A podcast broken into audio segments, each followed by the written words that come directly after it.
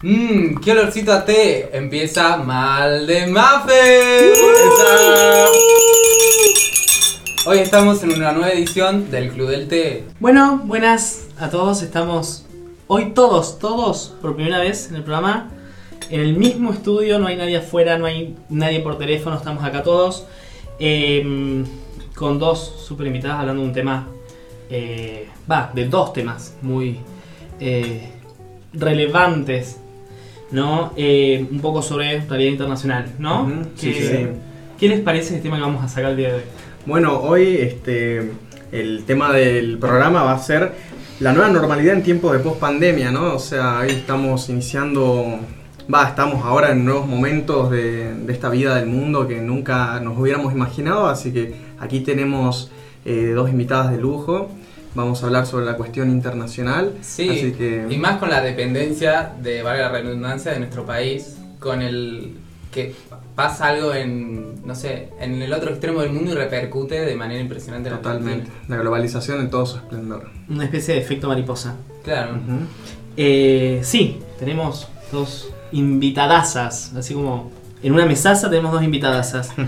Eh, tenemos por un lado a Valentina Bianco, licenciada en Ciencias Políticas y Relaciones Internacionales, recibida de la Universidad Católica de Córdoba, con una maestría en Estudios de No Proliferación y Terrorismo realizado en el Middlebury Institute of International Studies at Monterrey que cuenta también con una pasantía en el Centro de Operaciones y Crisis de las Naciones Unidas. Y en el otro lado tenemos a mi izquierda a Paola Carrizo, cuasi licenciada en Relaciones Internacionales por la Universidad Católica de Salta. Sí, ya estamos trabajando en la tesis, en ese bebé de cada uno, esa especie de, de hijo que uno engendra. Eh, actual profesora de latín del Bachillerato Humanista Moderno, eh, que hace poco fue becada por la International Student Week in Ilmenau, que es una conferencia estudiantil que se realiza ¿no? cada dos años. Correcto. Bienvenidas chicas, ¿cómo están? Muchas gracias por la invitación, chicos. Sí, muchas gracias chicos y me encanta, bueno, la mesa, la verdad una mesaza. Vamos. Así que... Nos bueno. pusimos la- las pilas con la torta también y Sí. con cosas Acá tienen para para probar. Sí, sí. La chocotorta que le hizo Fini. Bueno, tenemos muchas cosas para hablar, así que le vamos a hacer unas preguntas, este, la van respondiendo una y una, o como ustedes lo piensen. Este, bueno, alguno de lo, de lo que estuvimos pensando es que, mm, a ver, ustedes que saben eh, con exactitud, lo han estudiado, ¿cuál es el mundo que, que encontró la pandemia cuando esto arrancó en este 2020, en esta tercera década del siglo XXI? ¿Qué es lo, qué es lo que ustedes nos pueden contar, le pueden contar al público? ¿Cómo lo han visto? ¿Quién quiere arrancar? Personalmente mi visión es que la pandemia encontró un mundo, en realidad no encontró, desenmascaró un mundo que era profundamente desigual y había muchas, yo creo, fallas sistémicas que, que estaban ocultas, que con la pandemia se, hizo, se hicieron evidentes, por ejemplo, la desigualdad en, en la vivienda, eso es algo muy básico, quién puede hacer cuarentena y quién no, quién puede acceder al agua para lavarse las manos y quién no, quién, se tiene, quién puede comprar un barbijo y quién se lo tiene que hacer con una bolsa de plástico, Claro. Eh, como pasó en una- algunos lugares de África. Eh, el distanciamiento social en Argentina es posible para algunas personas y para otras, en la India, por ejemplo, no. O si ir más lejos, en Buenos Aires, ¿no? En, En el 71 es, es una locura. Yo creo que para mí vino a desenmascarar, a revolver el sistema y a mostrar más que nunca todas las fallas que existen. No sé vos, Pau, ¿cómo, cómo lo Yo también con- concuerdo con Vale y creo que esta pandemia aceleró procesos que venían ya de a poco dándose en el mundo, como la necesidad de tener una tecnología adecuada para enfrentar sistema de crisis. Eh, esto también de la crisis de ver qué están haciendo nuestros, nuestros gobernantes, nuestros líderes, cómo están afrontando. Yo considero que hay una crisis ya desde hace años del sistema político, ya los sistemas partidarios no estamos como en Argentina, peronistas y radicales, sino ya tenemos formaciones de alianzas y ahora el mundo, y esto está poniendo a prueba a los líderes del mundo, de ver cómo afrontan los eh, eh, sistemas de emergencias de crisis para dar respuestas y otorgar políticas a largo plazo que sirvan a sus ciudadanos. Los ciudadanos también, esto es, eh, si bien la pandemia despertó procesos, eh, los ciudadanos se están dando cuenta que ellos también tienen voz dentro de sus sistemas políticos y así podemos ver ya eh, todo tipo de manifestaciones que podemos- puede ser que haya un auge este año, pero que vienen ya desde hace años el movimiento eh, que se dio en la primavera árabe, eh, los movimientos estudiantiles en España, tenemos en Argentina, en Brasil, en Estados Unidos con la muerte de George Floyd. Así que la verdad podemos hablar, podemos pasarnos toda una tarde Claro. hablando de lo que nos dio la pandemia. Eh, así Sí, que bueno, podemos comenzar por donde ustedes quieran. Ya lo, con, con lo que decís vos es como una consolidación, digamos, de procesos que están pasando todo el mundo. La primera era árabe, que ya el año que viene se van a hacer 10 años, ¿no? ¿Quién diría que eso podría haber generado una, un cambio abrupto en Medio Oriente, ¿no? Así que bueno, en algunos lugares significó la primavera, en otros el invierno, desgraciadamente. Pero bueno, Em, para unir un poco lo que las dos venían diciendo, eh, Valentina recién comentaba lo, lo difícil que puede, hace- eh, que puede ser hacer distanciamiento social en, en casos, por ejemplo, de hacinamiento, que no es eh, vivir toda una familia junta en una sola casa. Em, y Pau recién mencionaba eh, el liderazgo de nuestros gobernantes. Para unir un poco estas, estos dos temas, ¿cuáles son los estados que ante la llegada de la pandemia se vieron por A o por B más preparados para enfrentarla? Justo ayer yo estaba leyendo un artículo que salió de la revista Time, que listaban los países según criterios de respuesta en cuanto al sistema sanitario, en cuanto a la política pública y en cuanto a la financiación para paliar la crisis, ¿no? porque muchos países empezaron a tener una crisis económica. Habían puesto a Taiwán en, en primer lugar, eh, también en- encabezaba en esa lista también estaba Singapur, Nueva Zelanda, eh, Australia, algunos países nórdicos y curiosamente en el último lugar habían puesto Eh, yo creo que sin duda hay una evidente desigualdad en países que tienen sistema sanitario, que tienen recursos para poder eh, comprar, no sé, respiradores, todo lo que hace falta en, en el corto plazo para dar respuesta a la cantidad de muertes, como fueron algunos países eh, europeos. Eh, hay otros países, a nosotros, por ejemplo en Argentina o países latinoamericanos, que nos cuesta muchísimo realmente sacar plata de un, no sé, del- de, la economía o de un subsidio para ponerlo en, en- en- el lugar para dar respuesta. Y en este caso yo creo que los países que tuvieron más recursos, eh, digo, los países nórdicos o, bueno, Taiwán que también tiene, dieron mejor respuesta. Nueva Zelanda también fue un caso con una mujer, ¿no? Eh, a claro, pesar de todos los prejuicios que muchas veces se creen, que, que dio una excelente respuesta en esto, porque actuaron a tiempo, actuaron a tiempo, eh, tuvieron, pudieron eh, tomar esas medidas que al principio quizás digan no son tan populares porque es Sí, coartar sí, las sí, libertades, ¿no? Como nosotros nos pasó en Argentina, vivimos eso, eh, que fueron muy, muy positivas. Después otros países, curiosos países, como el caso de Estados Unidos, que es un país que tiene muchísima plata para financiar respuestas sanitarias, y al flexibilizar, al estar tambalear, ¿no? al no querer tomar medidas, como fue con Trump, eh, en este falso dilema de economía o salud que, que nos plantearon muchos gobernantes, eh, que yo creo que en ese caso dieron una muy mala respuesta y hoy en día estamos viendo la- las consecuencias. No necesariamente viene de tener recursos, también depende de un liderazgo fuerte y de haber tomado medidas a tiempo para proteger a la población. Eh, y medidas estrictas.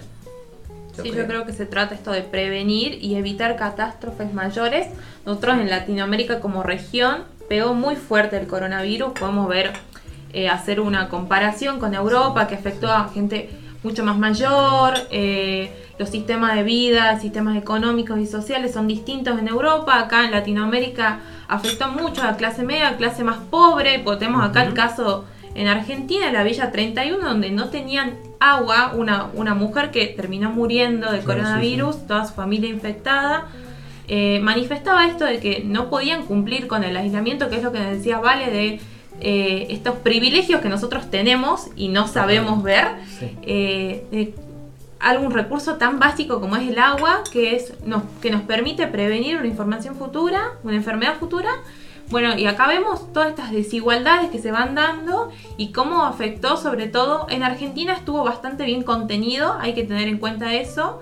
Nosotros no estamos acostumbrados a que nos coarten las libertades, no, no tenemos experiencia en pandemias ni ningún tipo de sistemas eh, en donde tengamos que regular un poco más nuestra actividad pero eh, se manejó bastante bien. Tenemos el caso de Brasil, en donde el mismo presidente se burla eh, de la pandemia, se le burla a los periodistas, a su propia gente y mantiene este, este clima de tensión en su propio país cuando estamos viendo que tanto gente rica como gente en la favela está muriendo. Ayer hicieron una manifestación en la playa de Copacabana en donde colocaron eh, tumbas Ah, sí. hechas de Sí, arena para, Sí, sí, Sí, horrible. para manifestar esto de cuánta gente se está muriendo y de la que pueden contabilizar, porque no sabemos si está totalmente, totalmente contabilizado, así que podemos ver esta desigualdad de que pueden ver los países que mejor tomaron la, la pandemia como los países que están mayormente sufriendo esta enfermedad y todas las consecuencias que claramente trae. Era una gripeciña esto, Sí, ¿no? Increíble. Gripeciña. Pero nosotros tuvimos la suerte, yo creo, de, de anticipar, porque nosotros tuvimos, el epicentro primero empieza en China, ¿no? Tuvimos un Mm. buen tiempo para entender qué estaba pasando en China.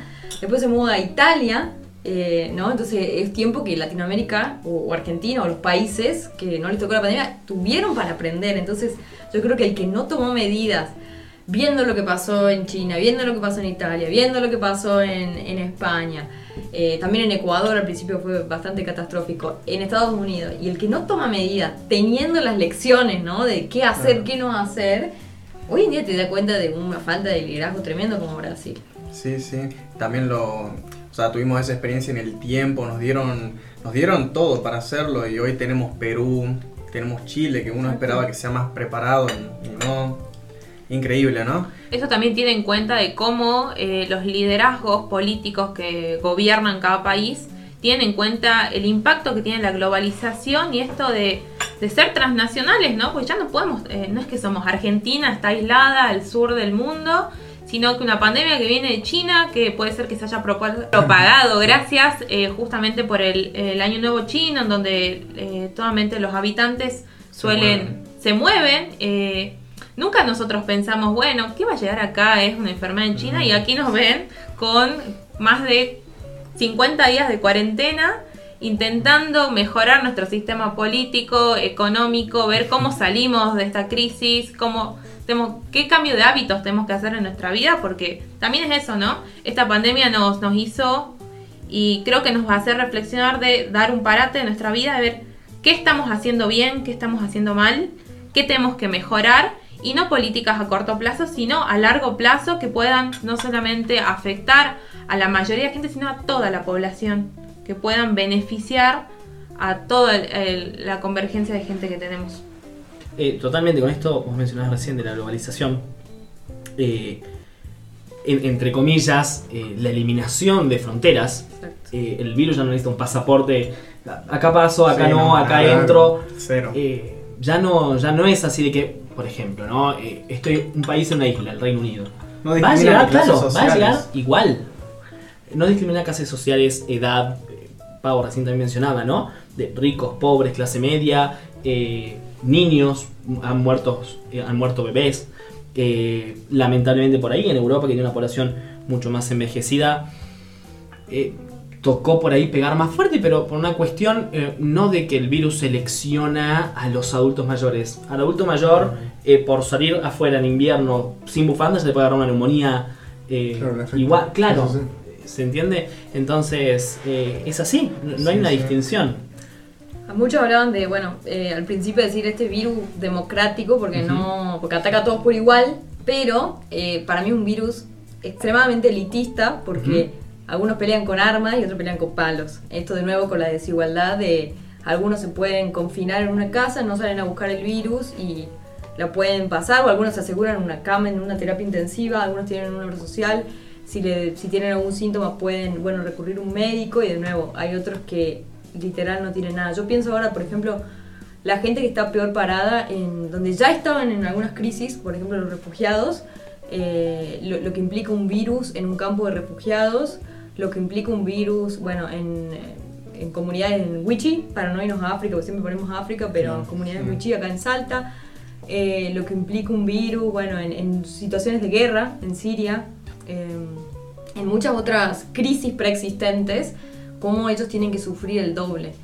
Eh, en ese sentido, yo creo que, que, bueno, que hay que distinguir, es cierto, es un virus que puede atacar a cualquiera, pero, pero estamos en barcos muy diferentes. Gustavo Sáenz, el gobernador, hizo esta- esa analogía de en una conferencia de prensa, dijo, todos atravesamos la misma tormenta, es cierto la pandemia, pero todos estamos en distintos barcos, como uno pelea. Eh, entonces, bueno, sí, de nuevo, yo, yo destaco esto de, de un mundo, como decía Pau, tan interconectado, lo que, lo que vos también decías, que no, que no hay más fronteras, es decir, uno, por más que los gobiernos quieran poner muros, no existe. Y eso, no, yo creo que no, nos da a pensar el mundo post pandemia, porque eh, no, podemos, no podemos pensar el mundo de manera segmentada ya, por más que los Ujú. gobiernos quieran. Entonces uno dice, bueno, hoy es la pandemia, ¿qué sigue? Después el cambio climático, va, funciona con la misma lógica. ¿Y, y qué, qué opinan ustedes? O sea, ¿el mundo empezó a pensar en serio en bloque o en serio en común? ¿Qué es lo que opinan sobre eso? Porque tenés presidentes como Trump que siguen ignorando o Bolsonaro y tenés, bueno, el- en nuestro caso es el nuestro presidente, pero eh, quiere hacerlo bien, pero le sale todo mal, como se dice. Entonces, ¿qué opinan ustedes respecto a eso? ¿Vamos a lograr ese consenso internacional? ¿Vamos a lograr ponernos de acuerdo? ¿O qué opinan? Yo soy una fiel propulsora del multilateralismo. Siento que los organismos internacionales tienen una razón de ser. Esta ayuda, esta cooperación existe porque con este mundo de sin fronteras, transnacional, eh, donde la globalización nos ha mostrado qué tan interconectados podemos estar, los esfuerzos ya no son propios. Los esfuerzos tienen que hacer en conjunto. Pandemia es algo que ni siquiera podemos ver como un virus. Eh, nos ha exigido que entre países, entre provincias, entre regiones, eh, haya una cooperación mutua, ya sea de sistemas sanitarios, de eh, intercambio de políticas, de información, eh, cómo podemos mejorar. Yo, nece- eh, yo necesito, la verdad, necesito, esto es como una necesidad propia, Claro. de que el mundo se dé cuenta que cada país no está aislado, sino podemos ver esto de, de que no estamos solos en una isla, estamos en un, en un gran mundo en donde estamos todos interconectados y donde ya no podemos combatir solos todas las cuestiones globales, ya sea desde políticas, pandemias, hasta crisis, eh, sino que los esfuerzos deben ser conjuntos. ¿Los organismos multilaterales estuvieron preparados como se lo esperaba? Vieron que ahí también se escucha mucho como un disgusto con lo que fue el accionar de la OMS. ¿Cómo lo ven? súper eh, controversial. También los organismos eh, internacionales como la ONU, la OMS, también están llenos de debilidades. ¿no? Recordemos que es- están compuestos por estados ¿no? y ellos pueden ser efectivos en la medida que los estados les permiten. Además se financian con la plata de los estados. Y eso conlleva también eh, cierto condicionamiento, ¿no? O sea, ellos ponen, los estados ponen plata, después los estados le dicen un poquito, ¿no? Qué hacer, qué no hacer y hasta dónde llegar a los organismos internacionales. Pero yo creo que en el pasado, eh, volviendo a la, a la pregunta anterior, eh, yo creo que en el pasado la cooperación era bueno, es deseable, que los estados cooperen es deseable, trae beneficios, Claro. está bueno, el comercio entre países aumenta el bienestar económico, etcétera. Hoy en día no hay otra opción, porque uno dice, por ejemplo, la pandemia, nadie se salva hasta que todos nos salvamos en todas partes, porque a nadie le sirve que el virus se haya extinguido en Europa, siendo que le están tocando las puertas en África, como, como en África, como en cualquier otro continente, con gente infectada que saben que en un abrir y cerrar de ojos vuelve a llegar a Europa. Claro. Entonces hoy en día yo creo que la cooperación se basa en una, en una idea de no hay opción, no hay opción, porque hoy es la pandemia, pero en 10 años es el cambio climático de manera ya preocupante, eh, que por eso es- son tan peligrosas las figuras como Trump, que vienen y patean el, el esquema multilateral de la noche a la mañana. Él retiró ahora, por ejemplo, fondos de la OMS y los que sufren ahora son las vacunas de África, que ahora en el Congo están teniendo un segundo brote de ébola. Eh, y así, entonces esa interconexión yo creo que hay que entenderla de el mundo que se viene es totalmente distinto. Y los organismos eh, internacionales, por ejemplo la ONU, creada en 1945, para dar respuesta a problemas de 1945. La OMS en 1948 fue creada con un propósito de dar respuesta a un mundo que no está más. Entonces obviamente yo creo que son deficientes, tienen un rol pero fundamental, eh, pero bueno, también tienen que, que sortear estos obstáculos. Pensemos Son- un mundo sin organismos. Nosotros, eh, los, Claro. sí, sí, sí. todo el mundo se queja de, ay, la ONU esto, la ONU otro, la ONU no hizo, pero pensemos un mundo sin Naciones Unidas, pensemos un mundo sin los organismos que Sin la ACNUR, cooperan, por ejemplo. sin la ACNUR, Claro. eh, que se dedica justamente a ayudar a los refugiados, pensemos un mundo sin la OMS que tenga directivas que puedan o tomar eh, países que tengan menos recursos económicos. Pensemos un mundo sin organismos internacionales que puedan cooperar.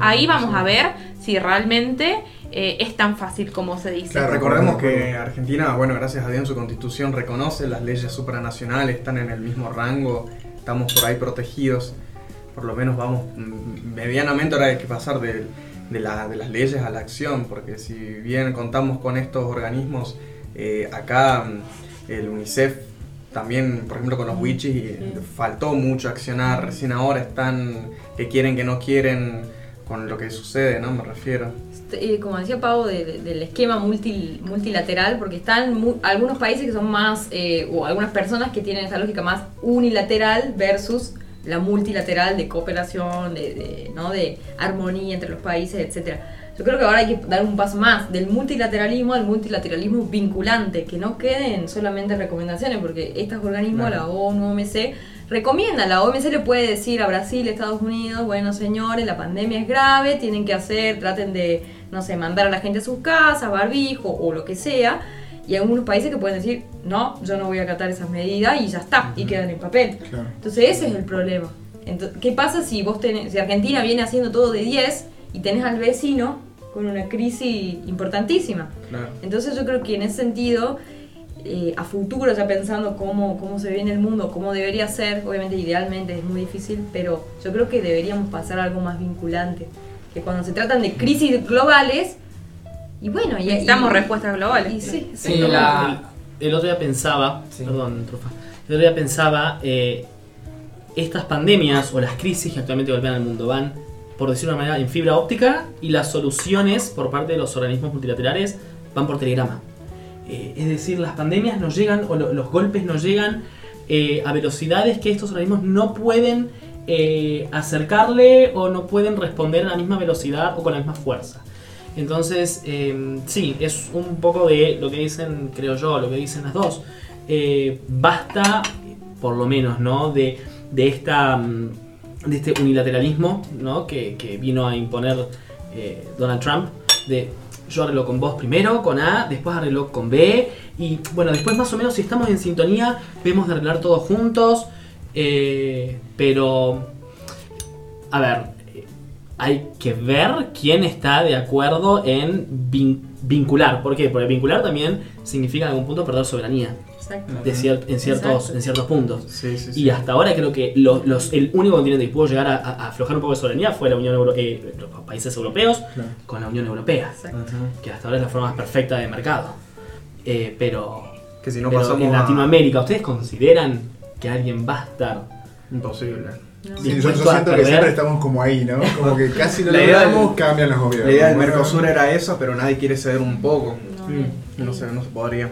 Por lo menos en el corto plazo, ¿no? Ojalá Esto de que lo- estos líderes como Trump, como Bolsonaro, son los primeros en propagar de cerrar fronteras, colocar muros, luego utilizan en sus campañas políticas, eh, como Trump quiere lograr con Boris Johnson, una, intentar realizar un acuerdo, un borrador de un acuerdo macro comercial con Reino Unido cuando este termine de separarse y lo quiere lograr para su campaña política, o sea, ellos mismos utilizan eh, su discurso para volcarlo a sus intereses. Así que podemos ver que ellos también en algún punto ven la necesidad de tener que cooperar con otros. Uy, tengo una repregunta para eso, porque se me vino hacia la cabeza y dije, no, tengo que hacerlo. A mí se van surgiendo. Claro, claro, y además con la, con la presencia de estas cracks, que es como que quiero re así. eh, A Bueno, ver, ¿cuál es? la- las estuve reinvestigando, yo sé que suena medio friki, pero es como que quería saber, ¿viste? O sea. Claro, obvio.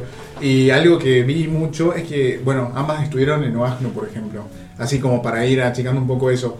Eh, ¿cuál- qué, qué podríamos decirle, por ejemplo, a los jóvenes hoy, a Cama? Cortemos un poco, salta. ¿Qué se puede hacer, digamos? Porque hay muchos chicos eh, que quieren hacer algo, ¿entendés? Y quieren como, como decir, che, tengo ganas de sumarme a algo, pero no, no, no encuentro, no sé cómo, tengo vergüenza, lo que fuera. ¿Qué le dirían ustedes que, bueno, en sus campos están a full con todo lo que están haciendo? Yo creo que el uno tiene que empezar con un compromiso a no ser indiferente. Ujú. Por ahí empieza, yo creo, el cambio. El compromiso de que a uno le importe, ¿no? De, de tener, de, de que si un chico no tiene zapatilla o lo que sea, de realmente un compromiso de no ser indiferente, educarse, informarse. Hay muchas cosas que suceden y nosotros no sabemos por qué suceden lo que suceden, entonces dedicar esos tiempos a informarse, educarse a uno. Yo siempre opero con la lógica de que somos profundamente ignorantes de lo que somos ignorantes. No sabemos todo lo que existe y no sabemos. Eh, entonces, por ahí es un, un primer paso, ¿no? Eso de crear conciencia. Después hay muchas formas de hacer activismo, ¿no? Uno se puede unir a una organización no gubernamental, eh, o AJNO es una, que sobre todo moviliza jóvenes, sobre todo acá en Salta, en comparación de la juventud salteña, me duele decirlo, en comparación con una juventud de Córdoba, una juventud de Buenos Aires, una juventud, ni les digo, de Estados Unidos, el nivel de movilización social que hay en Salta en torno a los, en- de los jóvenes es bajísimo. Eh, y cuando hay movilización juvenil es siempre ligado a la religión, ¿no? A los grupos Claro, misioneros y más. claro. Que está todo bien con la religión, pero no hay, no hay.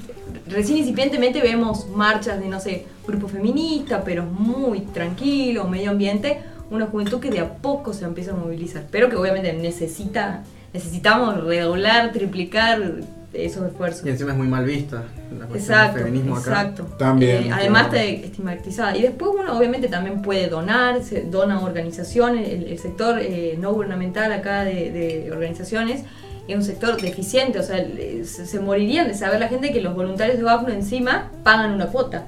Además de ser voluntarios, salen perdiendo, salen en déficit, o sea, Claro, es una claro, locura. claro. Es realmente una locura. Y a partir de ahí uno puede, eh, bueno, empezar con espacios de diálogo, como esta mesaza, así que bien, Claro. bien para los chicos, porque es excelente esto que hacen, ¿no? Hay que problematizar, sobre todo, ¿no? Involucrarnos. Eh, y bueno, y, hay- y de a poco empezar también a exigir a nuestros gobernantes. Yo creo que eso hoy en día, eh, mira, la- la- los debates en, la- en nuestra legislatura y demás, eh, tristísimo. Gente que no va a dar quórum, gente que, que cobra por ir a dar quórum. eh, esas cosas no, no creo que creo que no pueden pasar. Claro, no hay un compromiso real, No. digamos. Por ahí podríamos tener una gran oportunidad ya que mm, se viene una reforma constitucional a nivel provincial. Yo creo que podríamos inclusive, eh, capaz que en estos ambientes, eh, alguno que esté escuchando este, le nace la iniciativa a operar, pero yo también con, este, comulgo con la idea que están diciendo acá y, y quiere proponer escribir algo y, y lo podemos presentar. Los jóvenes nos tenemos que preocupar y ocupar por la situación actual y si queremos mejorarlo tenemos que, que salir a pelearlo porque estar sentados en el sillón y discutir no, no ayuda a que podamos escribir la historia porque estar ahí no, nada. Hay que llevar nuestras iniciativas al plan de acción. No, tenemos, no podemos quedarnos con, ay, sí, me gustaría cambiar el mundo, pero no se cambia el mundo tuiteando solamente o subiendo una foto de Black Lives Matter. Eh, tenemos que utilizar nuestras herramientas porque yo creo, estoy convencidísima que la juventud que tenemos ahora es de las más empoderadas que hemos tenido en años. Ellos no se callan, los, eh, los jóvenes son conscientes de que no son el futuro, que son el presente, que son el ahora, que tienen voz y se hacen visibilizar. Entonces hay que eh, poder desarrollar esas herramientas de los jóvenes desde activismos y que no hay que tenerle miedo a la palabra activismo eh, ni, ni la militancia porque son espacios de crecimiento total para los jóvenes. Para uno lo hace para los otros, pero lo hace para consigo mismo sin darse cuenta. Entonces tenemos que desarrollar, promover esos espacios para los jóvenes de voz, eh, de activismo, de acción. Ahí tenemos a Vale que en su, en su viaje a Estados Unidos tuvo la oportunidad de estar en, eh, junto a, a Greta haciendo un activismo eh, por el cambio climático. Estas son las acciones, tenemos que movernos, no podemos estar paralizados. Tenemos que saber que no somos nosotros en una provincia de un millón de habitantes, sino que somos nosotros con esta provincia de un millón de habitantes, con un mundo por delante. Tenemos que salir de esa individualidad en la que vivimos y poder realizar acciones que nos lleven a un mundo mejor, a realmente un mundo mejor. Exactamente. Bueno, ella iba por esta cuestión de, lo de Greta y todo, ¿no? Este, ¿Vos cómo, cómo lo viviste? ¿Cómo fue el ambiente? ¿Vos crees que se está cimentando una, una mm, generación que vaya por los problemas, para solucionar esos problemas de acá a los próximos, los próximos años?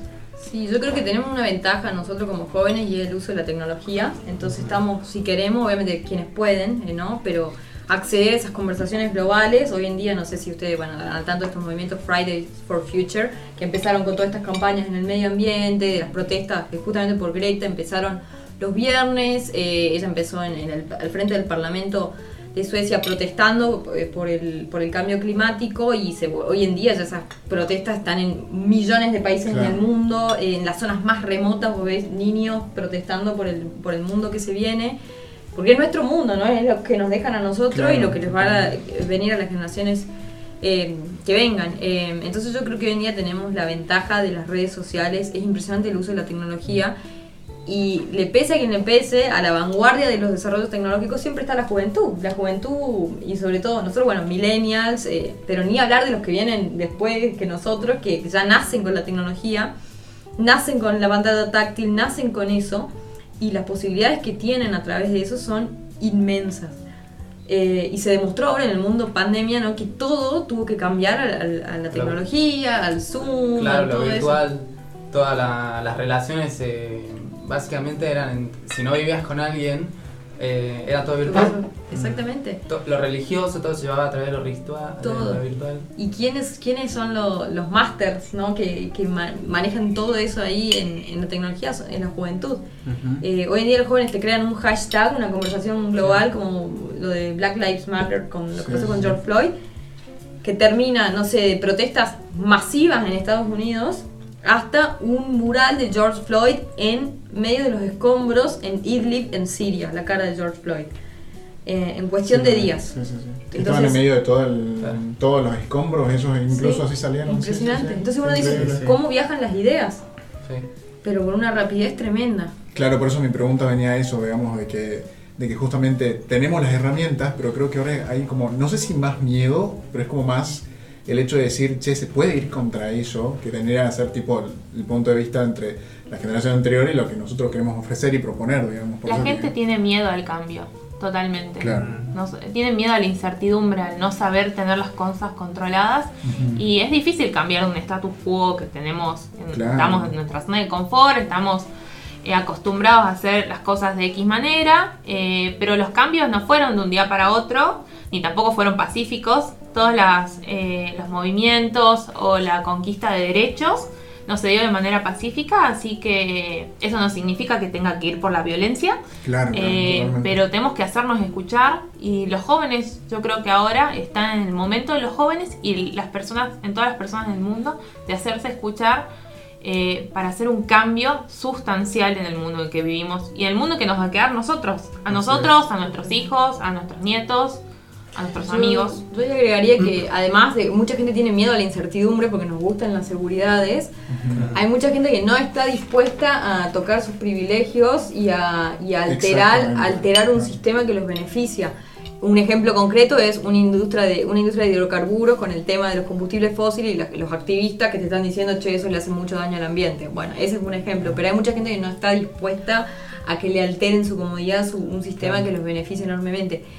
Eh, y lo otro que decía, el otro día estaba escuchando un podcast, eh, bueno, una activista, eh, se llama Crenshaw, es su apellido, ella es activista, ella es negra de Estados Unidos y es la autora de este concep- concepto de la interseccionalidad, eh, que bueno, que distingue entre el- los diferentes tipos de raza, etnia, clase y cómo eso se van articulando para dar lugar a nuevas vulnerabilidades. No es lo mismo ser pobre que ser pobre e indígena, ¿no? Eh, Claro, no es lo mismo ser pobre indígena que pobre indígena y trans.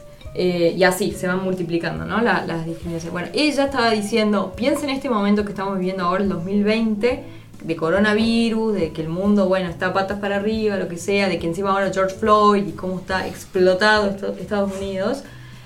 Piénsenlo este momento como un punto de inflexión, como pasó el muro de Berlín, como pasó el 11 de septiembre, como esos grandes momentos históricos. Y ella dice, piensen de qué lado de la historia quieren estar. ¿Qué hubieran hecho ustedes cuando pasó lo de Martin Luther King, cuando el movimiento de civil rights en Estados Unidos? ¿De qué lado hubieran estado? Porque sobre todo en estos momentos bisagra uno no puede ser neutral. Exactamente. Eh, tenés, que, Tenés que tenés que tomar lugar. Hay que ser tibios. Claro, ¿no? el, el silencio es conformidad con el status quo. Complicidad, Co- sí. Exactamente, entonces ella dice, piensen ustedes, si fue la guerra mm, anti-Vietnam, o sea, los protestas anti-Vietnam en Estados Unidos, ¿no? En la década del 60, ¿de qué lado hubieran estado ustedes? Eh, para abolir la esclavitud, ¿de qué lado hubieran estado ustedes? De, no sé, millones de momentos, ¿no? Históricos que tuvimos y punto de flexión. Y el, el año 2020, en su visión, es uno de esos momentos en el que la gente, para ella y bueno, para los que convulgamos con esa idea de que el silencio es complicidad, de que el silencio, la apatía es, es complicidad, es reforzar el status quo, de qué lado de la historia quieren, quieren estar. Y eso es lo que uno trata también de promover a la, a la juventud, porque cuando uno se encuentra, probablemente yo hablo con mi abuela, no, no digo que mi abuela diga eso, pero digo, con alguien, no, abuela, si me escuchan, no, no. Eh, pero digo, alguien más, más grande, como bueno, y yo no sé si alguna vez han escuchado, bueno, las cosas son así. Claro, Sí. es como que hay un punto de conformidad con eso y decís, bueno, pero se Claro. puede cambiar, digamos. o sea, Más acá. Claro. Sí, para mí también eso de, mm, de la incertidumbre, del miedo, esa brecha, se, se achica mucho cuando te informás y, y estudias el tema que te da miedo, le vas perdiendo el miedo porque lo vas conociendo. No, Sí. totalmente. A ver, eh, sí, igual yo, mm, a- hablando de, de miedo y de incertidumbre. Sí. El otro día yo lo, lo- lo- lo saco y lo debatimos si entre todos. Pensaba, esta, la pandemia que estamos viendo actualmente, ¿sí? el coronavirus, no es para nada diferente eh, en cuanto a su desconocimiento a la peste negra, ¿entendés? a la fiebre amarilla. Cuando llegó, cuando apareció la fiebre amarilla, tampoco se la conocía, tampoco se sabía qué era, qué efectos causaba, cómo se contagiaba, eh, cómo podemos eh, responder ante esto. Acá está pasando lo mismo. Eh, a ver, no la conocemos, ¿sí? La saludemos a la pandemia, la investiguemos, la traigamos a un laboratorio. A ver, podemos, algunos considerarán que eh, esta respuesta de salir corriendo como despavoridos es exagerada y otros dirán que es la correcta. Pero pasó con todas las pandemias y pasó con em, todas las, pandemias o las crisis eh, relacionadas con, con enfermedades que han pasado en el mundo. No hay, no hay mucha diferencia. Claro, para mí es re importante y por eso, eh, bueno, esto para ustedes, chicas, Pau, vale, es re importante. Nosotros estamos recién empezando con el programa, por ejemplo. Pero está bueno porque hay gente que ya nos está preguntando cosas y a mí me puso re feliz, capaz que son 5 o 6, ponele. Pero eh, nos re gustaría, por eso que tra- las traemos, por este tema, que ustedes nos ayuden a darle otro punto de vista. a, por ejemplo, como vos decías recién, la peste negra. Después de la peste negra, ¿qué vino? Vinieron un montón de invenciones, vino la, eh, el renacimiento, vino el cambio de mentalidad.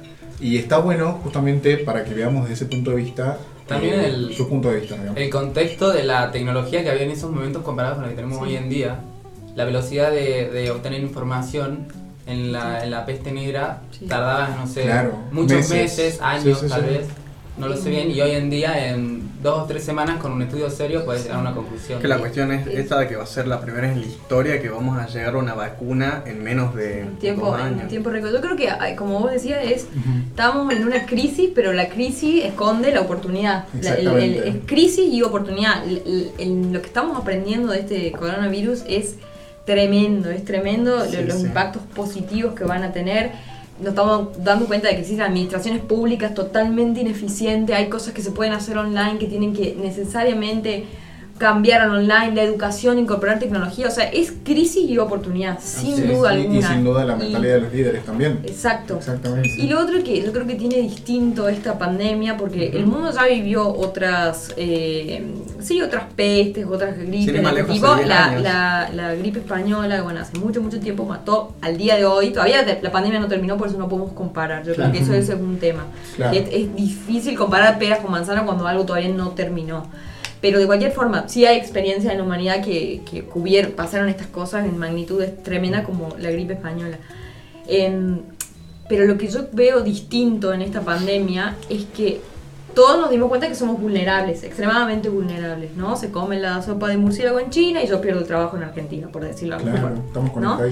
Eh, todos somos vulnerables, pero la diferencia en comparación de otras catástrofes es que esto es una vulnerabilidad consciente.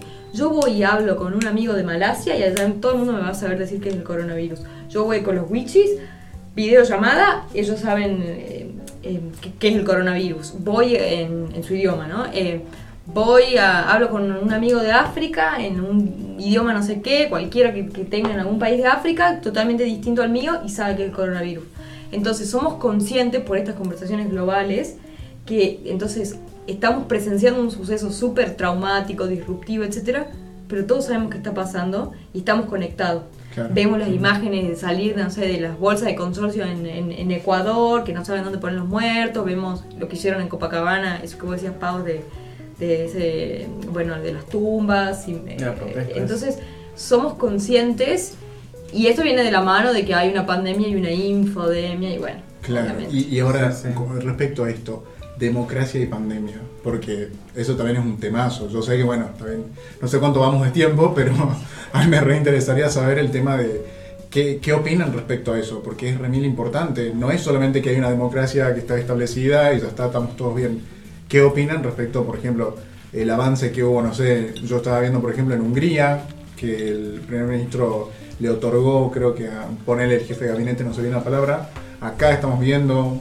¿Qué opinan ustedes respecto a eso también? Porque es muy importante, tipo, no es solamente es democracia y pandemia, se ocultan cosas. Bueno, cada vez que uno estudia ciencias políticas, lo primero que te dicen es que la democracia es el sistema político más imperfecto, pero el más potable que tenemos para subs- su- subsistir. Eh, pero bueno, trae un montón de indicadores, ¿no? Esto de, esto de estudiar relaciones internacionales te hace ver la interdependencia de todo y quizás terminas hablando tres horas de lo mismo, pero porque vas uniendo temas. Y esto de la democracia en pandemia, bueno, acaba a vislumbrar el rol que tienen nuestros líderes cómo se comporta la sociedad, porque no solamente los líderes no son los únicos habitantes de los países, el rol que tiene la sociedad, el rol de acatamiento a las políticas. Eh, hay estudios que, que establecen que sistemas políticos que tienen mucha más fidelidad y que están mejor vistos por su población eh, son aquellos en donde su población tiene más acatamiento a las políticas. Tenemos que ver qué políticas públicas sacan esos líderes para poder eh, enfrentar desafíos como este, nunca antes vistos eh, para ellos sobre todo. Entonces podemos hablar de todo en la democracia. Eh, cómo es el rol de los derechos humanos importantísimo porque estamos en una pandemia, pero eso no significa que deban vulnerarse derechos Claro. ya conquistados. Eh, cómo afecta a las minorías en democracia este tipo de pandemias. Eh, leemos la comunidad LGBTQ, cómo eh, afecta a la población trans, cómo afecta a la población de los pueblos originarios, qué políticas se llevan a cabo para que no se sientan tan vulneradas eh, y para que poder terminar esta desigualdad. Bueno, podemos hablar de todo en realidad. Claro. Yo, yo creo que ahí estamos en un contexto de emergencia, un contexto atípico que el orden constitucional se, eh, se interrumpe de alguna forma. Entonces eso, bueno, es un, es un tema. Y cuando se toman medidas extraordinarias eh, para contener la pandemia, se coartan algunas libertades. ¿no? Por ejemplo, ahora en Argentina nosotros la libertad de movimiento. Claro. Eh, que son medidas que tienen que estar destinadas con un tiempo límite, ¿no? No son para siempre porque si no estaríamos no, encaminados a una dictadura. O Bueno. ni siquiera, por ejemplo, las aplicaciones ahora para controlar quién tiene coronavirus, que eh, unos no tienen todos los datos, aplicaciones que uno, la sociedad está muy preocupada por el tema de la vigilancia.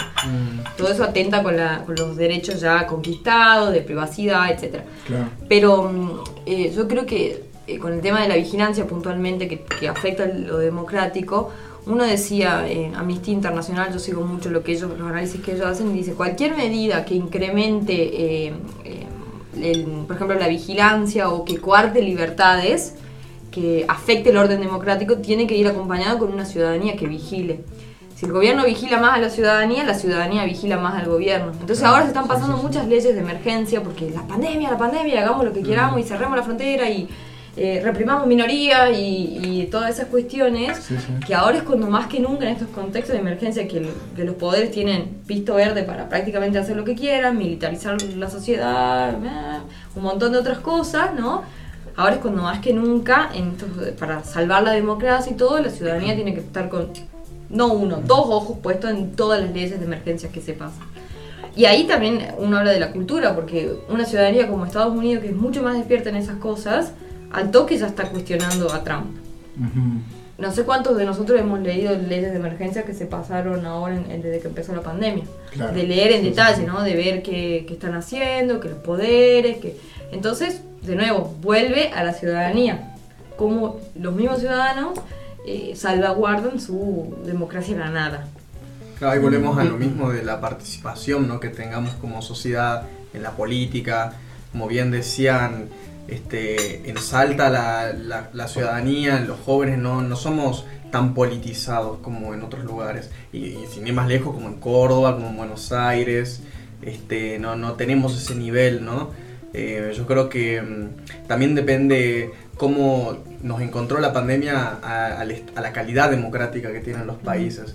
Creo que, a ver, sin ir más lejos, haciendo una pequeña comparación con Venezuela, Venezuela y Argentina, este, no es lo mismo la oposición que hoy te puede controlar los decretos de necesidad y urgencia, tienen los votos para evitar que se apruebe un- una ley, por ejemplo, como lo que está sucediendo ahora con Vicentín, veremos, pero este, en otros lugares capaz que tienen una calidad democrática eh, inferior y, y pueden aprovechar esos gobernantes para pasarse directamente a un autoritarismo, una dictadura más fuerte. Vos, Macri, dijiste ahí eh, una, una juventud politizada. Está bueno esto sacarle el estigma porque la gente automáticamente te dice, ah, pero si a mí no me interesa la política, Mm. eh, ni los partidos políticos, que esto K, anti-K, peronista, antiperonista, radical, lo que sea. Yo creo que está bueno eh, distinguir que esa es eh, la política partidaria, que es una cosa, y otra cosa es la política per se, que en realidad cada vez que yo escucho a amigas mías o, eh, o alguien que te dice, no, pero a mí no me interesa la política, la política No, sí, tiene sí, que sí. interesar porque la política te afecta a tu vida, la, la política, lo que vos pagás de luz, eso es política también. Entonces, sí, sí, sí. eh, sacarle este tabú, este estigma a la política que nosotros tenemos. Tenemos que incentivar la gobernanza también dentro de la democracia, que no es los líderes tomando decisiones, sino la ciudadanía, los sectores políticos, económicos, sociales, siendo parte y formando parte de la generación de políticas públicas, ¿no? Bueno, hablando de, la democracia, de cómo, este, nos, eh, cómo encontró la pandemia este mundo actual y todo, este, tenemos un caso bastante paradigmático a nivel mundial, ¿no? De lo que fue la subestimación de una pequeña pandemia en China, hacer ahora el país con la mayor cantidad de infectados en todo el mundo. Para ustedes, chicas, ¿el rol de Trump lo puede sucumbir en la derrota electoral de fin de año, sabiendo que bueno, Estados Unidos tiene una impronta muy fuerte a nivel mundial en lo que es sus elecciones y todo eso? Sin duda, la imagen de- eh, pública de Trump al día de hoy ya cayó muchísimo. De hecho, he visto campañas de republicanos, Trump es del Partido Republicano, he visto campañas de republicanos en contra de Trump, lo cual ya es bastante. Claro. Eh, la contracara a las elecciones de Trump eh, por el Partido Demócrata es Joe Biden, que va por, por los demócratas. Él fue vicepresidente antes de Obama. Eh, y yo creo que al día de hoy le, le va a costar la, la reelección a Trump. Él, ¿Cuál era el argumento principal de él para ser reelecto antes de la pandemia? Es nosotros, bueno, y mejoramos la economía, todos los índices económicos y ahora en, un mes eh, Estados Unidos tiene récord de desempleo, eh, una recesión tremenda, eh, la economía se le, se le cae en picada. Y aparte de eso, no tenía otro argumento porque él no hizo nada ni por los inmigrantes, ni por el medio ambiente, ni por el feminismo. Tiene 12 causas abiertas Uy, por, sí. eh, Bueno. sí, por abuso. Eh. Además tiene el Congreso ¿no? en, en contra, es uno de los pocos presidentes que estuvo en un proceso de impeachment, o sea, no lo quieren ni ahí. Lo- los líderes, los pares a nivel internacional también no Eh, son muy pocos los que se codean con Trump, entonces él, no- él ya va perdiendo ese apoyo eh, que le dio, lo- lo lo- que gracias a ese apoyo lo eligieron a él en primer lugar. Eh, no tiene su electorado que le, que le vaya a permitir eh, la reelección. Eso es lo que, lo que yo veo actualmente. Lo que es, ¿Cuál es el electorado fiel de Donald Trump? Los grupos White Supremacy, que son estas personas más del Midwest de Estados Unidos, eh, que son obviamente la Asociación del Rifle, ¿no? Sí, Esta sí. gente, no Sí, sé si habrán visto en los medios con las armas eh, eh, y demás. Y demostró un liderazgo sumamente irresponsable para una gestión de la crisis al punto de algo tan simple como decir que la gente se, in- se inyecte desinfectante la piel por si las dudas para contener el coronavirus. Claro, claro. Y eh, bueno, ni hablar de, de los mismos gobernadores como están eh, en contra de Trump, porque cuando ellos imponían la cuarentena, Trump tuiteaba liberen a Luisiana. Eh, signos de admiración, eh, que genera mucha división social, mucho caos social. Yo creo que le va a costar a él la, la reelección. Y yo creo que le falló su lema de campaña, el Make America Great Again. Sí. Chao. Fue un short great again. Sí, actualmente, a ver, todo lo que prometiste, que era tu lema, Chao. el MAGA, que sonaba por todas las radios, todos los diarios, todas las redes sociales, Chao. no más. También tenemos que ver cómo se va a comportar los demócratas, eh, si cómo va a seguir la campaña, porque a Joe Biden también lo están atacando con casos de acoso, con eh, todo esto podrían decir algunas teorías un poco poco verídicas de esta isla, de este magnate, en donde aparecen nombres tanto de celebridades como de políticos, aparece Trump, aparece Biden. Eh, ya el Partido Demócrata venía con una crisis de liderazgo muy grande, eh, veíamos que no decidían quién iba a ser la cara que iba a ir a enfrentar a Trump.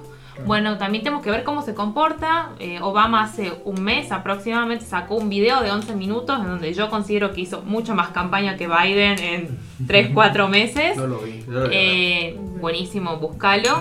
Eh, así que bueno, también esto del liderazgo de cómo se manejan, no va a ser solo cómo afectó la pandemia a Trump, cómo está el Congreso, cómo están sus, sus candidatos, la gente que lo vota, sino también cómo se comporta la oposición para ver si puede lograr un electorado firme y fuerte que llegue a las elecciones de noviembre para derrotar o no al actual presidente estadounidense. Y recordemos que son, no son solamente elecciones para Estados Unidos, son elecciones para el mundo. Eh, claro, porque a nosotros no- nos repercuten, sin ir más lejos, a Argentina con la negociación de la deuda, eh, que tener o no el respaldo de un presidente de Estados Unidos suma. Ni, ni hablar si va a ser un golpe para el multilateralismo, ya como viene siendo con Trump o no. O sea, son elecciones para el mundo. Así que el 3 de noviembre vamos a estar todos Súper Sí. expectantes. Exactamente. Sí, sí, sí. eh, a ver para dónde se va este nuevo, esta y- nueva era, ¿no? Nuevo exacto, paradigma. Sí. Sí, Y, tenemos, bueno, por un lado Estados Unidos que está medio tratando de, eh, de recomponerse, ¿no? De este craquelamiento que tuvo. Y hablando, ¿no? De hermandad, de estar todos juntos, unidos, multilate- multilateralismo, eh, vinculante, no vinculante. Nos olvidamos, porque quedó pobrecita relegada esta pequeña isla, tenemos el Brexit, ¿no? Pau, ¿qué, qué, qué se viene con, con todo esto? Bueno, ¿No? Estamos también es acá romper como relaciones. súper, súper eh, temas, ¿no? Sí. al día, el día jueves, eh, Boris Johnson y eh, el encargado de gestionar la salida del Brexit con la Unión Europea establecieron de que no van a realizar una prórroga, sino que el Brexit termina el 31 de diciembre de 2020. Pero eh, tenemos que tener en cuenta que todavía no existe un acuerdo entre la Unión Europea y el Reino Unido para hacer una salida un poco más pacífica, gradual, eh, de cómo van a manejarse sus relaciones con eh, la Unión Europea. Tenemos que tener en cuenta también de que más allá de lo político hay personas detrás de esto. Si bien hubo un 51% del electorado que dijo, sí, me quiero ir de la Unión Europea, tenemos que tener en cuenta los jóvenes, todas las personas que, migrantes que viven en la Unión Europea, que, eh, que trabajan en el Reino Unido, las personas del Reino Unido que trabajan en la Unión Europea, cómo va a afectar eso, cómo va a afectar a la economía.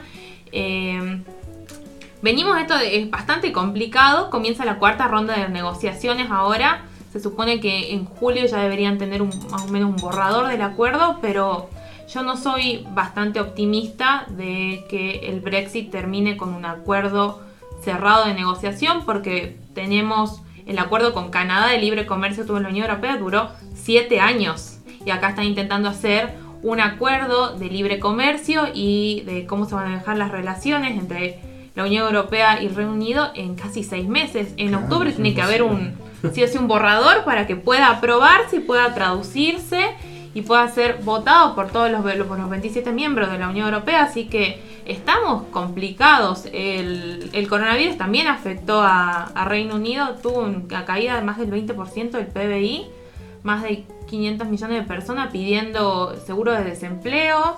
Eh, hizo un parate, es más, eh, los dos negociadores, tanto del Reino Unido como de la Unión Europea, sufrieron corona- coronavirus, Boris Johnson también. Claro, sí, sí. Eh, así que habría que hacer un parate, sí o sí, de cómo afecta la pandemia y ahora volver a este proceso de negociación que lo quieren con todo, eh, donde tenemos también intereses de Escocia, de Gales, de que no quieren salir de la Unión Europea, están intentando hacer un referéndum nuevo para Escocia. Sí, sí, sí. Entonces tenemos como un montón de factores que van a, van a repercutir mucho y creo que le va a costar el liderazgo a, a Boris Johnson, que su imagen ya ha caído muchísimo eh, con todo el tema del coronavirus. eh, ver cómo sale el Brexit. Para mí vamos para un Brexit duro.